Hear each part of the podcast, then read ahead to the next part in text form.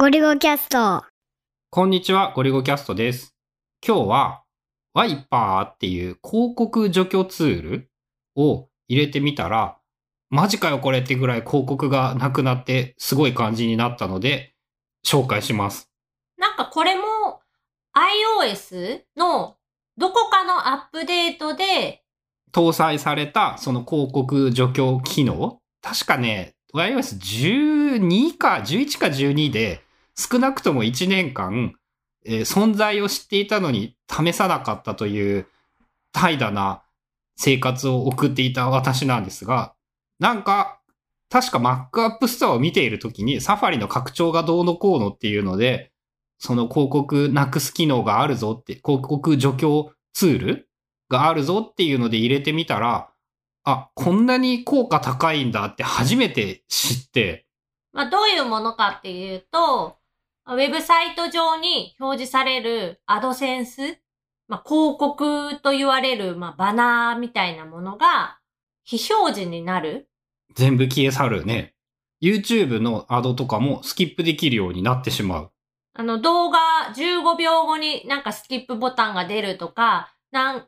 個は、何個かの動画は再生が終わってからじゃないとその本編に行けないみたいな。あれもなぜかなんか矢印が出るっていう。うん。なんかあの辺はいたちごっこみたいで新しくできたり、また対策しないといけなかったりとかいろいろあったりして、まあ効果が絶大なのは間違いなくって、それを入れることの是非とか倫理的とか商業的な話はさておいて、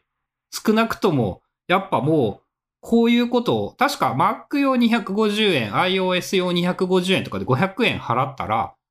例えばね、ゴリゴコムもね、Google のオートのアドセンスってさ、もうあの、アホみたいに入っていて、結構自分でも嫌な感じになっているんだけど、広告除去を入れたらですね、全部なくなりました。見事なまでに。で、まあ、間違いなく自分自身の Google アドセンスのブログからの収益というのも下がっていて、もう押されなくなっているっていうのはもちろんあるんだろうけど、それ以上にきっとこういうツールを使う人は今後増えていくことは増えていくだろうし、少なくともそれを止める手段というのはブログ運営者、ウェブサイト運営者としては、もう防ぐことができない。で、実際に、まあ、アドセンス収入減ってるし、それに頼ったらやばいなって思っていたんだけど、これを試してみて、もう、やばいの度合いが、俺が思っていたやばいとは次元が違うっていうことを改めて思い知ってしまって、YouTube もやっぱ同じで、まあ、YouTube の場合、アプリを入れたらそこを防げないように、まあ、だから逆に YouTube って何とかしてアプリに来させようとしているということもそういう理由なんだろうなって思うし、でも YouTuber にしても将来的な話で言えば、やっぱいわゆる広告収入、準、準広告じゃないか、えっ、と、バナー広告っていうかその Google がオートでマッチングしてくるような広告というもので稼ごうというのは、もう、もうなんか縮小していく未来が見えてきてしまったっていうのを今更になって気がついて。まあ少し前からそういうことはずっと言われ続けてて、まあ、広告収入だけに頼らない生き方をしていかないと厳しいぞっていうのは、まあ YouTuber にしろ、ブロガーにしろ、ずっと言われ続けてきてたこと。で、まあ、例えば広告の手段で言えばブログにしても記事内に記事が広告だったら当たり前だけど、その広告ブロッカーを使っても消せないし、YouTube もたまにやってる人いるんだけど、自分の動画内で広告を喋る。で、多分再生数に応じてなのか、初回いくらでやりますっていうやり方にしているのかわかんないけど、動画自体に広告が組み込まれている。まあ、マッチングの手間がかかるとかいろんなものはあるんだけど、そういう方向のことをやっていたりもしているし、しているんだけど、やっぱもう、もうだから、広告を、からの収入でなんとか生きていこうという生き方が結構終わりを迎えているなっていうのはやっぱ思って、特に個人レベルにおいて。まあ全くのゼロにはならないとは思うけど、その明らかに減っていくのは目に見えているので、それだけ一本で生きていくっていうのは、さすがにその量をどんだけ増やしたところでも、まあ、どんどんどんどん厳しくなっていくであろうことはもう明白。だから、それ以外のところでなんかその収入の柱を立てないとっていうことを、まあ、ゴリゴキャストっていうか、ごと、ご、ご当家？ゴリゴ一族。ご一族じゃねえな。一族じゃないよ。ゴリゴファミリー。でも考えて、ここ1、2年は、その広告収入以外のところで、まあどうやったら柱が立つかなっていろいろなんか実験したりとか、実際に進めてるやつとかもあったり？まあ、具体的な話で今のところ一番うまくいっているのは、Kindle で本を作ることと、春菜のノートのサークル、機能みたいなやつかなっていう感じはしていて、まあ次にもう一個可能性として考えているのが、その Substack を使った有料でのニュースレターみたいな形に、こうどうしたらできるのかっていう話。まあそこがどういう風にしたらうまくいくのかとかは現状分かってはいないんだけれど、まあ、本当こんなに広告消えると思わんかったね。逆に入れたらすっげえ快適にはなったんだけど。面白いぐらい消えるよね。で、もう YouTube とかもだからむしろ iPad で見るよりも Mac のサファリで YouTube 見た方が快適になってしまう。まあプレミアム入ればいいんだけどさ、もともといつの間にか YouTube 全然見なくなったから、もう YouTube プレミアムとかもとっくにやめていて、たまに見ると広告がすごい邪魔で鬱陶しいっていうのが消え去る。まあ、考えると改めて今後個人レベル、その大きくない規模でうまいことブロガー的な生き方っていうのか、まあそういう文字を書いたり動画を作ったり、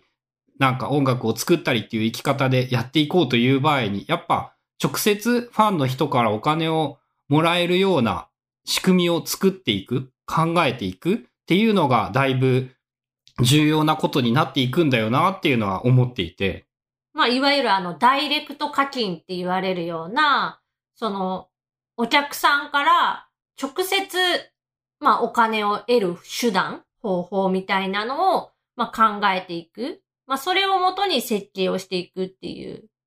まあ難しいのがね、それに、そうだとしても、その、ニッチな分野でないと、もう大企業に勝てなくって、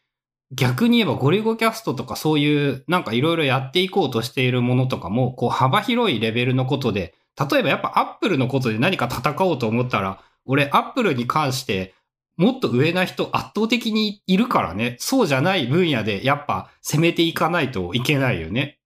そこで、まあどういうふうにブランディングをしていくのかとか、そういうニッチな分野っていうのをどうやって掘り下げていくのか、どうやって見つけていくのかっていうのは課題ではあるんだけれども、まあでも、今振り返って、ある意味ダイレクトなメディアであるポッドキャストっていうのを3年ぐらいやっていたっていうのは意外と振り返ると良いことだったなってやっぱ改めて思うね。きっとテキストのみでその読んでもらうよりも音声が組み合わさっていた方が、情報量が多く、聞いている人に、との距離感が縮まりやすい。そうだね。その、全然会ったことない人にも、ポッドキャストで、なんか普通にいつも声聞いてるから、初めて会った気にならないみたいなことを、まあコロナ前だけど、イベントとかで会うとすごい言われてたし。まあもちろん YouTube でも同じことは言えるんだけど、単純に自分自身が動画を長い時間見たりとか、っていうのがあまり好きではなく、好みではないので、結局、隙間時間とか空いてる時間に聞けるポッドキャストの方が効率が良いし、好みだし、まあ目を使って読むならテキストを見た方が好みだし、まあそういう、そういう意味でもうすでにポッドキャストはだからよく考えたらそもそもニッチなんだよね。うん。まだまだその少ない。海外では、まあもっとシェアっていうか、ポッドキャストの人口も多いけど、日本の話で言えば、まだまだ全然これからっていう感じで、なんかこの前も喋ってたけど、音声コンテンツこれから来るよ、みたいなので。ポッドキャスト元年は多分来年も元年だぞってやつやな。で、まだまだその、一気にっていう感じではないけど、でも徐々に、その、増えてはきてるし。まあ、そっち系のサービスが増えてるからね、あの、 Voicy とか、あとなんだっけ、みたいなやつとか。スタンド FM とか。まあ、いろいろと今後も増えていくんですが、基本的に俺はやっぱオープンな場で、どこにでも辞めたくなった時にいつでも乗り換えられるというのは、ポッドキャストのサービスにおいても、まあ、アンカーはちゃんと逃げ道を用意してくれているっていうか、RSS のリダイレクトなども移転したくなった時にやってくれるので、まあそういう意味でも始めやすいし、人に進めやすいっていうのか。まあそんな感じで話をまとめて振り返ると、まあワイパーっていう W IPR っていうなんかちょっと昔な感じのネーミングの広告除去ツール。それがまあ評判が良かったので入れてみたらめっちゃ効果高く。まあ、これはなんかやっぱ表だってみんなにめっちゃいいよって勧める、勧めてしまっていいものなのかどうかよくわかんないけどめっちゃ良かったです。で、きっとコンテンツを運営しているような人は、もう、もうこういうものが広まることは確定なので、そこを踏まえてなんか将来のことを考えていかないとやばいよなっていうことを思ったぞっていうお話でした。そんな感じですかね。番組へのご意見ご感想などは、ツイッターの場合、ハッシュタグゴリュゴキャスト、ゴリュゴがひらがな、キャスト英語をつけてつぶやいてもらうか、ポッドキャストの概要欄にある Google フォーム、お便りフォームから感想リクエストなどを送ってもらっても、どっちでも大丈夫です。そういうのもらえるとめっちゃもっとクオリティが上がると思うので、感想リクエストなどもよろしくお願いします。